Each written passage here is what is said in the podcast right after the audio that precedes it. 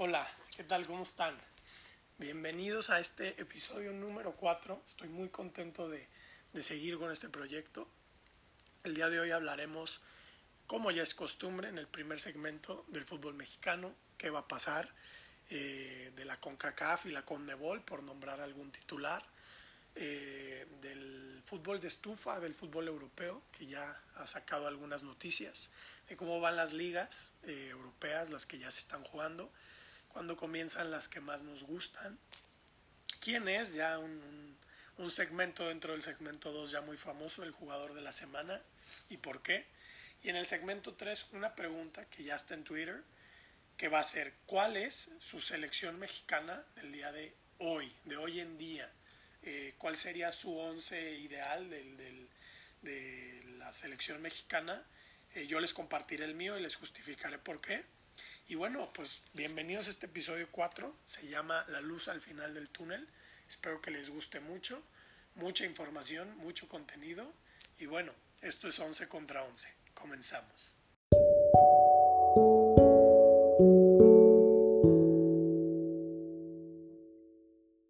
Bueno, pues ahora sí, ¿cómo están? Iniciamos formalmente el episodio 4 de este su podcast favorito, 11 contra 11 estoy muy contento por seguir aquí con ustedes, con este proyecto, con este, este deseo personal de, seguirles transmitiendo por medio de pues, esta súper buena plataforma que es el podcast, súper moderna. Y bueno, pues eh, empezamos, empezamos con el segmento número uno, como ya es costumbre. Hablaremos primero del fútbol mexicano. Antes que nada, pues recordarles, ya está la pregunta en Twitter. Les recuerdo mi Twitter, arroba 11 versus 115, 11 versus 115. Eh, la pregunta del día de hoy es, ¿cuál es su 11 ideal de la selección mexicana al día de hoy? Eh, para que puedan participar, para que puedan comentar, para que puedan hablar, decir, criticar, felicitar, lo que ustedes quieran. Es para, para nosotros muy importante que puedan participar y que quieran participar también en, redes sociales, en Twitter en este caso. Así es que bueno, la invitación como siempre la hago al principio del programa, está. Y otra, otro paréntesis, pues bueno, disculparme, generalmente yo he mandando, entregando los podcasts entre viernes o sábado. La verdad es que el día de este fin de semana, pues por cuestiones personales de la escuela, el semestre está pesadísimo, digo, no, no, no son cuestiones que, que les interesen obviamente, pero bueno, Tuve tiempo hasta hoy domingo, espero que les guste mucho. Al final del día, pues es su fin de semana de podcast, espero que lo disfruten mucho. Bueno, pues comenzamos.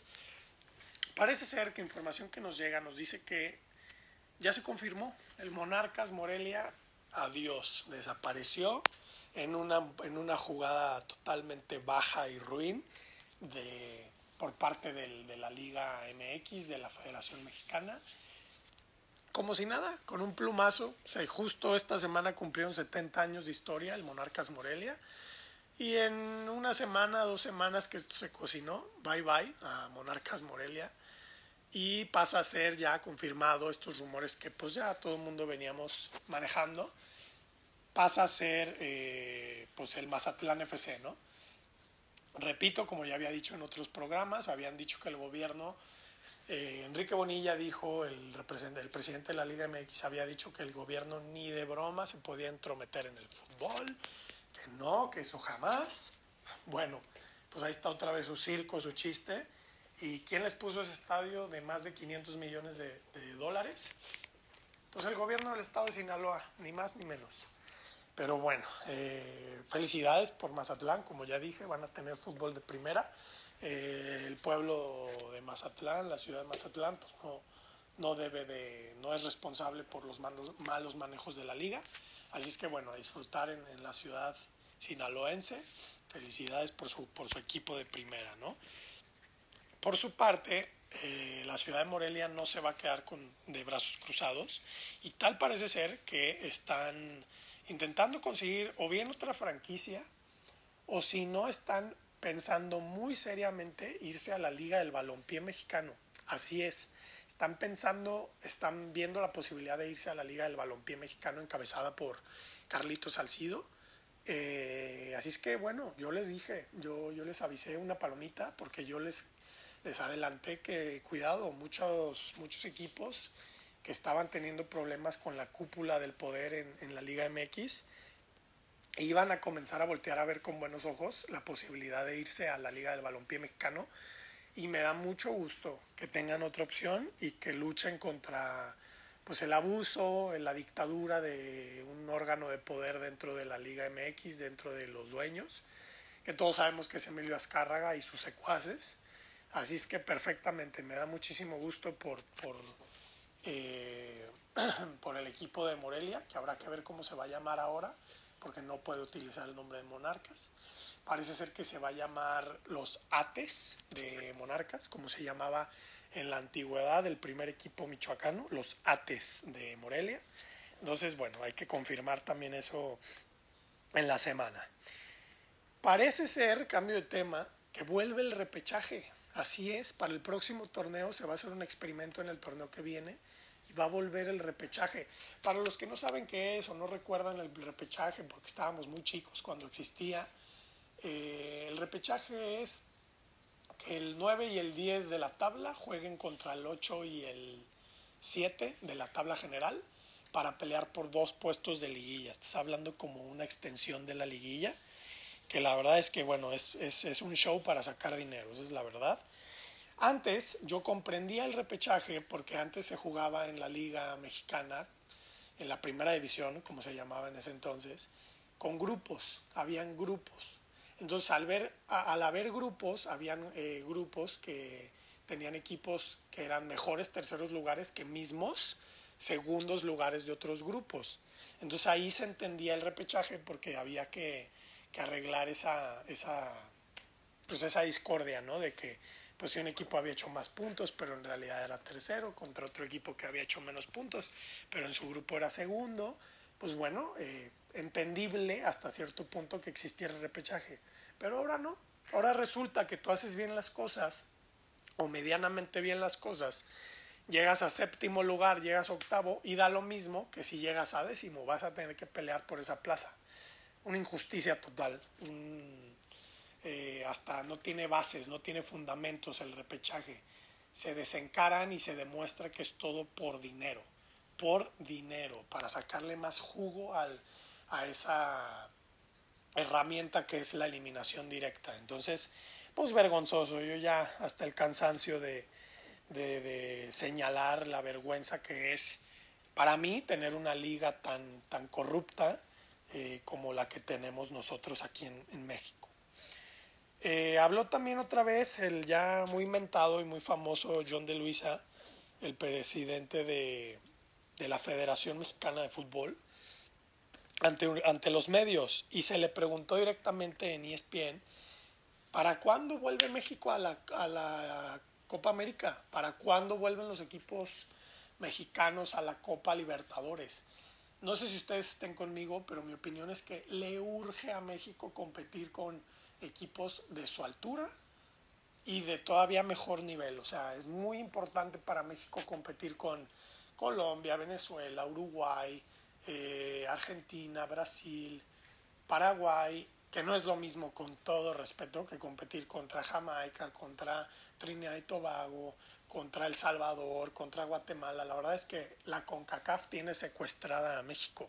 Esa es la verdad. Y a México le urge estar en, en, este, en competiciones de este tipo. Y a los equipos mexicanos más todavía. Les surge la Libertadores. ¿Cómo olvidar ese Tigres que llegó a la final y perdió vergonzosamente contra un River que no era mejor equipo, pero mostró más corazón y más factor, factor H, como le dicen.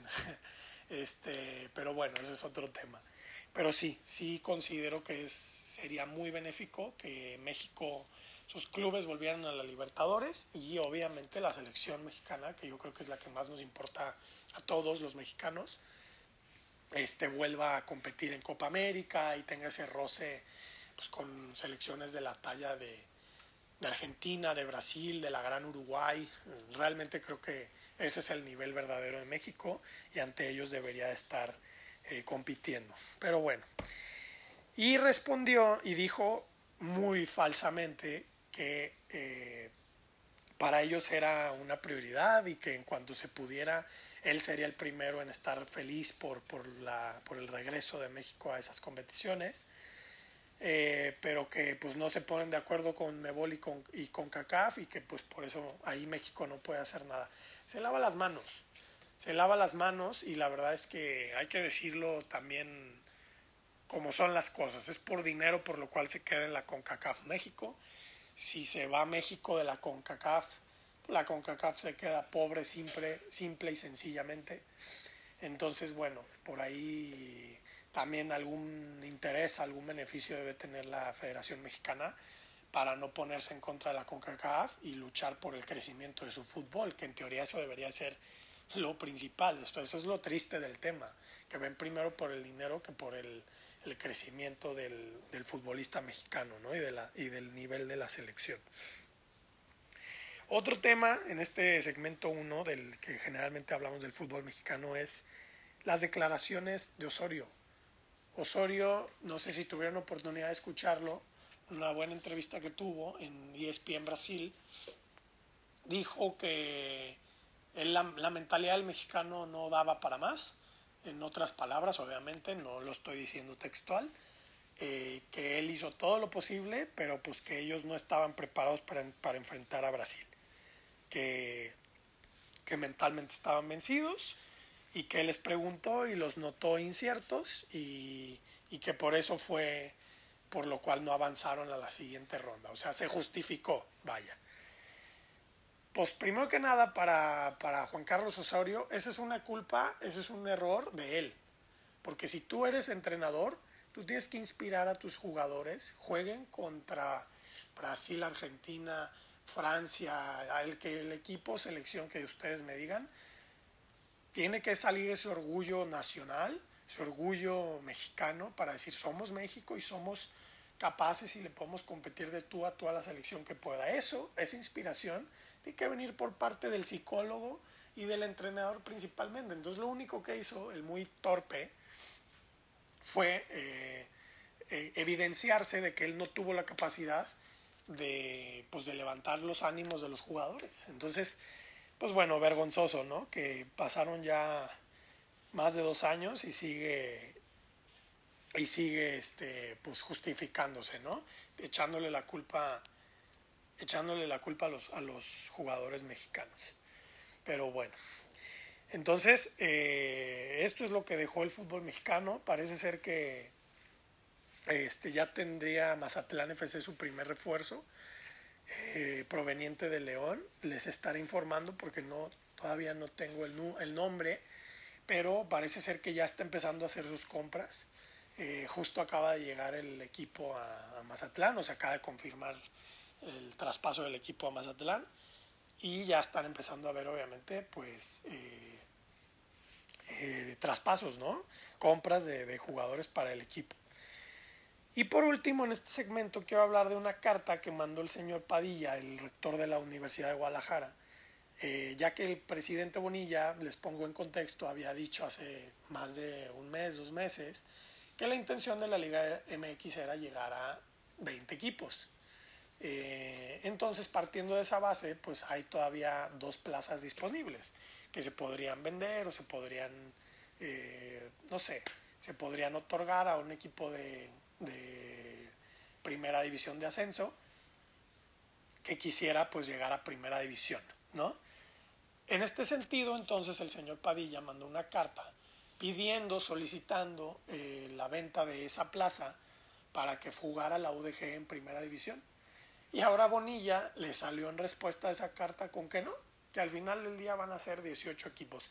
Entonces, otra cosa vergonzosa, ya está cansado de ver tanto de verdad tanta broma, tanto juego, tanto chiste por parte de, de, la Liga MX, que hace tres meses dijeron, no, no, es que estas son las intenciones de la liga, llegar a 20, y tres meses después, como si nada, porque no le tienen que dar cuentas a nadie, tal parece, dicen con la mano en la cintura, no UDG, eres el patito feo, no te queremos, entonces pues si quieres tienes que comprar una, una franquicia de multipropiedad, Estamos hablando que, por ejemplo, en opciones queda el Atlas, que es multipropiedad con el Santos, en opciones queda el León, que es multipropiedad con Pachuca, este, cosa, eh, equipos de este estilo, pues que sean multipropiedad, era la única oferta que le aventó el señor Bonilla al señor Padilla de la UDG. Obviamente el señor Padilla no lo, no lo aceptó porque era un precio estratosférico, entonces también van a ver el tema de irse a la Liga del Balompié Mexicano. Lo que yo quiero resaltar aquí es qué vergüenza que tengamos una liga así, que dice, se desdice, tal como está el viento cambia de dirección, entonces muy mal. Deberían de establecer un formato, unas reglas, eh, un orden a seguir y no moverse durante 5 o 10 años. Pero se mueven cada tres meses, pues, está de broma. Y no, no, les, no les sorprenda a la Liga MX que se les vayan patrocinios, que se les vaya mucho dinero, porque a los patrocinadores no les gusta lidiar con gente que no es seria, la verdad. Entonces, bueno, hasta aquí el segmento 1. Espero que les haya gustado. Comenten, por favor. Eh, bienvenidos a comentar en el, en el Twitter, en la dirección de Twitter. Así es que bueno, eh, continuamos con el segundo segmento, que pues como ya es costumbre hablaremos de fútbol europeo. Volvemos.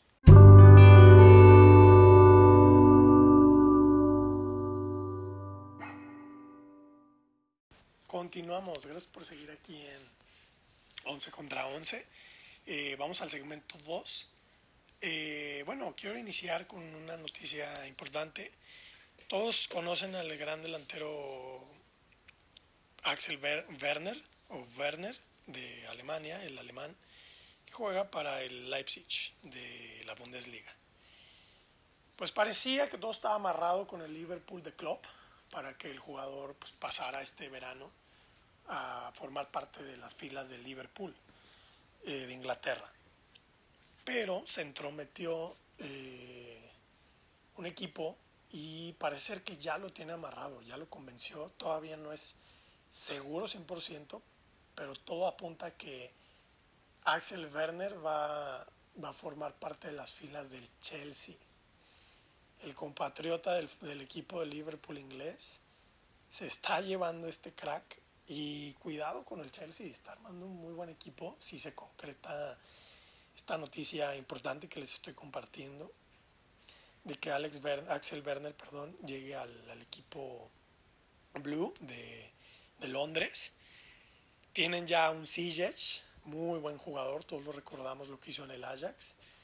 Tienen a Pulisic, un gran, gran jugador norteamericano proveniente del Borussia, bueno, más bien creo que fue préstamo a Borussia Dortmund. O no, no, perdón, fue, fue una compra directa del Chelsea al Borussia. Y bueno, complementan su tridente con este crack, el centro delantero que les estaba haciendo falta, que es Axel Werner. Hay que recordar que el Chelsea el verano pasado no pudo eh, contratar a nadie por una multa que se le impuso de fair play económico, financiero. Ahora entonces, pues todo ese ahorro que hizo parece ser que lo está empeñando en, pulir su delantera, en tener una delantera realmente de miedo y para muchos años, muy joven, muy joven. Entonces, muy bien por Chelsea, pero vaya, vaya, entonces parece ser que las cosas hasta que no se concretan no se hacen tampoco en el fútbol europeo. Y bueno, obviamente las reacciones de Liverpool y de Jürgen Klopp pues no fueron las mejores contra Axel Werner por su decisión que tal parece que se va a confirmar esta semana que viene de que va a terminar siendo jugador del Chelsea. Entonces, bueno, estaremos al pendiente informando de eso y demás eh, fútbol de estufa que se pueda que se pueda gestar en este en este mercado eh, perdón este mercado de verano que, que ya que va a comenzar en julio Así es que bueno, eh, estamos al pendiente de ese tema también, que es un tema que a todos nos gusta mucho, el, ver a dónde pasa cada jugador. Eso es muy, muy interesante. Bueno, hablemos de la liga portuguesa. La liga portuguesa volvió, por fin otra liga eh, que vuelve. Por eso del nombre del episodio, de la luz al final del túnel, ya por fin parece que las ligas se empiezan a ver, empiezan a volver, se empieza a hacer a sentir más real la sensación pues de cierta normalidad obviamente, pero normalidad al fin. Este, y bueno, eh, partidos interesantes, resultados sorprendentes.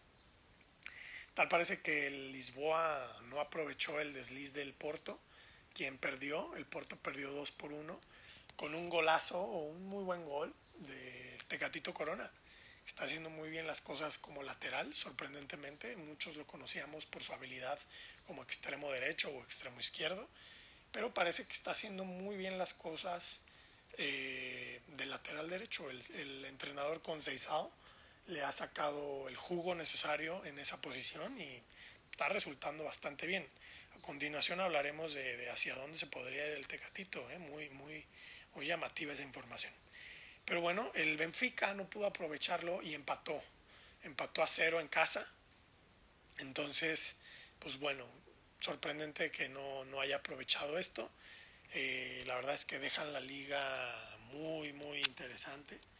Eh, con estos dos partidos de los más relevantes, claro, que, se juegan en Portugal, dejando la tabla de posiciones este, muy ajustada, empatada, 60 puntos por parte del Benfica y 60 puntos por parte del Porto, muy alejado el Braga con 46, que sería como su más cercano competidor, pero realmente como siempre ha sido, muy bonita competencia en Portugal, va a ser, parece que va a ser este, una competencia muy dura entre el Porto y el Benfica, los dos grandes del fútbol luso, del fútbol portugués.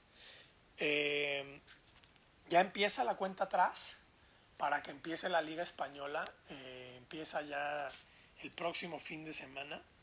Eh, la verdad es que yo estoy personalmente muy, muy emocionado con, con esta noticia de que la liga ya va a volver. Entonces, eh, hay partidos interesantes como el Sevilla Betis, el clásico, Betis, el clásico de la ciudad de Sevilla. Eh, hay que ver qué tal vuelve Andrés Guardado, qué tal, qué tal vuelve el Sevilla. Un partido interesante, es un derby, un derby interesante, siempre muy, muy aguerrido. El derby también de, bueno, no es llamado un derby, pero es un clásico de atléticos el Atlético de Bilbao contra el Atlético de Madrid, ese partido también llama la atención. El Barcelona eh, va a Mallorca, un partido en teoría fácil para el Barcelona. Y el Real Madrid contra el Eibar recibe al Eibar, también un partido que se antoja sencillo. Realmente la liga, y creo que ya lo han podido notar en los últimos programas, la liga española es la que más me emociona que ya pueda comenzar. Quiero ver qué tal Parece ser que los lesionados eh, Leo Messi y Joao Félix, eh, respectivamente del Barcelona y del Atlético de Madrid, eh, sí van a alcanzar a estar en la primera jornada. Entonces eso es, eso es ilusionante. Los dos cracks de cada respectivo equipo van, a estar, van a estar en esta primera jornada después de la pandemia. Entonces, bueno, muy, muy emocionados por eso. Y la liga inglesa va a tardar una semana más. Eh, también ya se viene, ya empieza. Eh, estamos hablando que el próximo fin de semana empieza la Liga Española, pues de esa semana en otra más, en ocho, empieza la Liga Inglesa. Entonces, por eso el nombre del programa La Luz al final del túnel. Por fin vamos a ver buen fútbol eh, que extrañamos todos y tal parece que la Champions sí se va a jugar e iniciaría en, en julio, a finales de julio. Eh, y bueno, la Champions va a continuar. Esa es una, noticia positiva, una confirmación muy interesante e importante que les puedo hacer, que es que pues la Champions vuelve. La Champions continúa y la Champions va a finalizar. Entonces, bueno, toda esa es información europea. Eh, y bueno, vamos a esta parte del segmento que es el jugador de la semana.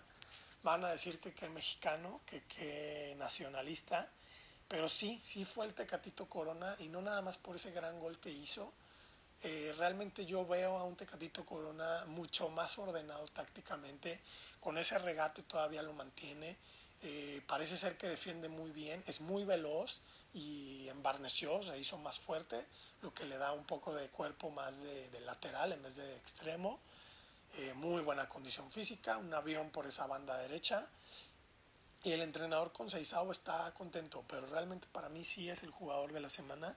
Ilusionante para México tener por fin un buen lateral derecho que veníamos adoleciendo. El último que tuvimos fue Paul Aguilar y tampoco fue, pues la verdad no fue la gran cosa, no fue de, de paso europeo ni nada por el estilo.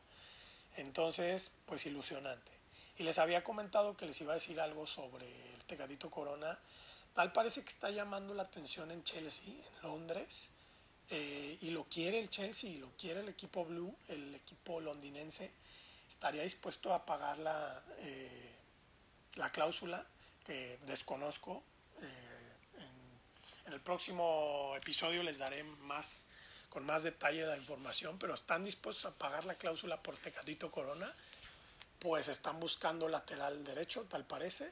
Y bueno, son buenas noticias que pueda llegar eh, otro jugador mexicano, un equipo de, de, un, de, un, de, una categoría superior, hay que decirlo, al Porto.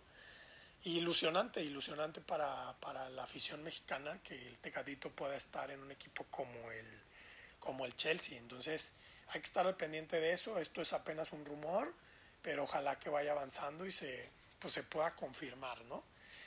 Este, la verdad es que felices por el Tecatito que está dando un repunte en otra posición nueva, pero lo está haciendo muy bien. Eh, no me causa sorpresa, pues Marcos Alonso ya es un jugador de, de edad avanzada, ya rosa los 30, y eh, pues bueno, están buscando un recambio un poco más joven, como lo es el, el Tecatito Corona. Continuamos.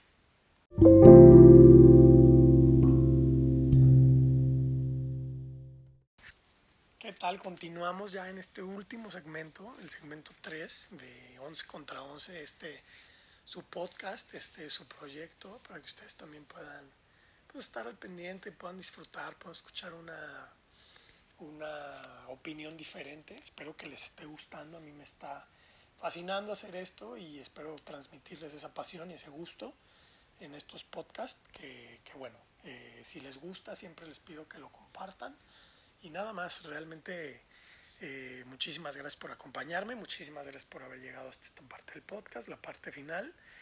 Y bueno, pues espero que hasta el momento les haya gustado mucho este cuarto episodio. Continuaremos, seguiremos. Eh, ahorita con poca información hemos estado intentando hacer buenos programas esperemos que ya que vuelva el fútbol y vuelva a cierta normalidad, pues haya información más fresca y hablemos más, más de fútbol, que es lo que realmente pues a todos nos gusta, ¿no? Bueno, empezamos con el segmento 3. Eh, les repito la pregunta, ¿cuál sería su once ideal de la selección mexicana hoy en día?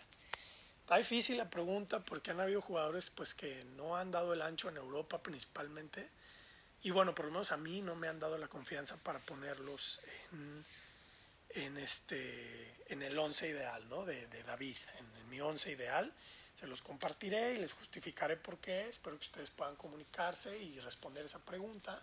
Y claro, pues que exista el debate, ¿no? De, de, por qué esa selección o por qué la que yo estoy diciendo. Es muy sano ese debate y esa, esa discusión. Entonces, bueno, comenzamos. Para mí el once ideal hoy en día, que realmente en vez de once ideal sería como es lo que hay, sin ofender mucho a la selección mexicana, a mi queridísima selección mexicana, pues empezaría con Guillermo Ochoa. En el arco no hay otro portero, ya empieza a ser preocupante que no haya otro portero de, de categoría, de talla de, de exportación. Pero bueno, está Ochoa todavía, creo que todavía tiene posibilidades de ser el titular Está como central Néstor Araujo. Tuve que poner a Néstor Araujo porque no hay nadie más y créanme que me costó poner a Néstor Araujo. Realmente yo no lo avalo como un de la, perdón, defensa central europeo, como muchos dicen y defienden. Aquí va, a empezar un poquito de discordia en mi segundo central o en mi central por derecha. Ah, primero comentarles que juego con una, perdón, yo estoy anotando una línea de 1-4-3, un triángulo eh, con stopper y tres adelante, con un centro delantero y dos, dos extremos. Esa es la formación. Entonces, en mi segundo central o en mi central por derecha, yo estoy poniendo a César Montes, el famoso chamaco Montes. Y antes de que digan por qué, cómo puede ser, no tiene experiencia, les voy a decir por qué. Es un jugador que ha mantenido su titularidad en un equipo tan difícil como Rayados de Monterrey, eh, tiene compañeros de mucha experiencia a su, a su lado y es un jugador joven, puede ser el central del futuro ojo con él, está haciendo muy bien las cosas y creo que ya es momento de que empiece a nadar en aguas más profundas y demuestre en selección mexicana de lo que está hecho. Es un gran, gran central y está muy a tiempo de que si va a dar el salto a Europa lo pueda dar y para esto pues todos sabemos que necesita la vitrina del fútbol mexicano para que puedan verlo, ¿no? De, perdón, de la selección mexicana, para que puedan verlo. Entonces esos son mi portero y mis dos centrales. Por lado derecho, pues bueno, ya hasta fue el jugador de la semana del programa, Tecatito Corona, que está haciendo muy, muy bien las cosas, que creo que pues no hay más, no hay otro que realmente le pueda pelear. Por ahí viene Mozo, el de Pumas, que está haciendo bien las cosas. Por ahí está el Chaca Rodríguez, que también podría ser, pero a la altura de Tecatito Corona, me perdonan los demás, pero pues no, ninguno como, como él. Por el otro lado, pues Gallardo, ahí sí yo no veo a nadie más, por ahí me gusta a mí mucho Erika Aguirre, por izquierda, me gusta también Arteaga, el, el, de, el de Santos Laguna, creo que está haciendo muy bien las cosas, pero sí ahí Gallardo en en, este, en experiencia Gallardo sí, sí es más, la verdad. Entonces por eso lo mantengo ahí a Gallardo. De stopper eh, o de contención retrasado, yo pondría a Edson Álvarez. A mí me fascina cómo juega Edson Álvarez. Lamentablemente no está teniendo esa continuidad que todos quisiéramos y que todos desearíamos en el Ajax, pero es un gran jugador. Eh, me consta que puede que ahí es la posición en donde más se puede desenvolver. Entonces, yo pondría ahí a Edson Álvarez. Pondría a un Andrés Guardado, eh, ahí debatible, eh, como, como interior por izquierda. Creo que tiene esa voz de mando, esa, eh, ese liderazgo, perdón, por, que, que lo mantiene en un buen nivel y que lo hace un líder indiscutible de la selección mexicana y más por lo que pueda dar futbolísticamente, que para mí sí tiene mucha calidad, es lo que puede entregarte dentro de la cancha, lo que puede ordenar, lo que puede decir, la, la inspiración de liderazgo que puede ser para sus compañeros. Por eso es por lo cual yo mantengo al principito Andrés Guardado. En el otro lado, por interior, perdón, de interior por derecha, pues Héctor Herrera, para mí el mejor exponente junto con Raúl Jiménez, a pesar de que no está teniendo tantos minutos, pero para mí es el que está en un mejor equipo. Es el mexicano que está en un mejor equipo de, de todos los mexicanos, díganme quien me digan. Es el que está en la mejor plantilla, en el mejor equipo, comparando con el Napoli del Chucky Lozano, comparando con el, con el, este, el Wolverhampton de, de Raúl Jiménez. Está en el mejor equipo y, está, y, es, y es relevante, es, es una pieza importante para el Cholo, él ya lo dijo. Entonces, es el mejor mexicano de la actualidad en el aspecto de calidad y de esa posición, creo que sí. Creo también que Jiménez está haciendo muy, muy bien las cosas, pero no tiene esa competencia interna como claramente sí la tiene Héctor Herrera, lo cual le ha sido benéfico y lo ha hecho crecer. Entonces por eso lo mantengo como interior por derecha. Y ya el tridente de ataque, eh, también aquí está un poco debatible. Yo a pesar de que no juega mucho, pues soy un convencido de que el Chucky Lozano tiene que estar como extremo derecho. Todos sabemos que tiene calidad de sobra. Por cierto, se habla de que el Chucky Lozano podría ir a préstamo al Parma para tener más minutos si no se va con eh, el entrenador que lo llevó al Napoli, eh, Ancelotti, que está en el Everton. Entonces hay varias opciones para el Chucky. No hay que desesperarnos. O mismo en el Napoli parece ser que Gatuso le va a dar otra oportunidad. Entonces hay que tener calma y sobre todo Lozano tiene que tener calma. Un semestre difícil, pero yo creo que se puede sobreponer. Entonces para mí eso lo hace ser un titular indiscutible en la selección mexicana. Eh, de centro delantero Raúl Jiménez, sin lugar a dudas, ya sobrepasó al famoso Chicharito. Eh, está haciendo muy bien las cosas en el Wolves tanto es así que lo quieren varios equipos europeos, como lo es el, como lo es el Juventus de Turín, la Juventus. Entonces eso, pues no cualquiera. Eso te habla de que el chico está haciendo bien las cosas, Jiménez está haciendo bien las cosas. Y me da mucho gusto, y me da mucho gusto poderlo anotar como el centro delantero de, de esta selección. Y por último, Eh, si Vela dice que sí, si Vela quiere, si Vela trae ganas de jugar, tampoco le vamos a rogar. Eh, Vela tiene que ser el extremo por izquierda, juega muy bien, ahí es donde se desenvolvía en la Real Sociedad. Su mejor momento como, como jugador fue en la Real Sociedad. Y bueno, pues, pues ese es mi once, quiero saber qué opinan, espero que les guste, se los repito ya más rápidamente para que puedan entender cuál fue el once de una mejor manera. Es en la portería Memochoa, de centrales en pareja eh, César el Chamaco Montes y Néstor Araujo, por derecha lateral Tecatito Corona, por izquierda Jesús Gallardo, eh, de contención fijo stopper Edson Álvarez, de interior por derecha Héctor Herrera, de interior por izquierda Andrés Guardado, de extremo izquierdo Carlos Vela, de extremo derecho Irving el Chucky Lozano, y de centro delantero Raúl Jiménez. Espero que les haya gustado. Llegamos al fin del programa. Muchas gracias. Dejo, no dejo de agradecerles que estén aquí con, conmigo, acompañándome. Y bueno, nos vemos la próxima semana en otro podcast más de 11 contra 11. Yo soy David Salcedo y les agradezco mucho este tiempo. Espero que les haya gustado. Hasta luego.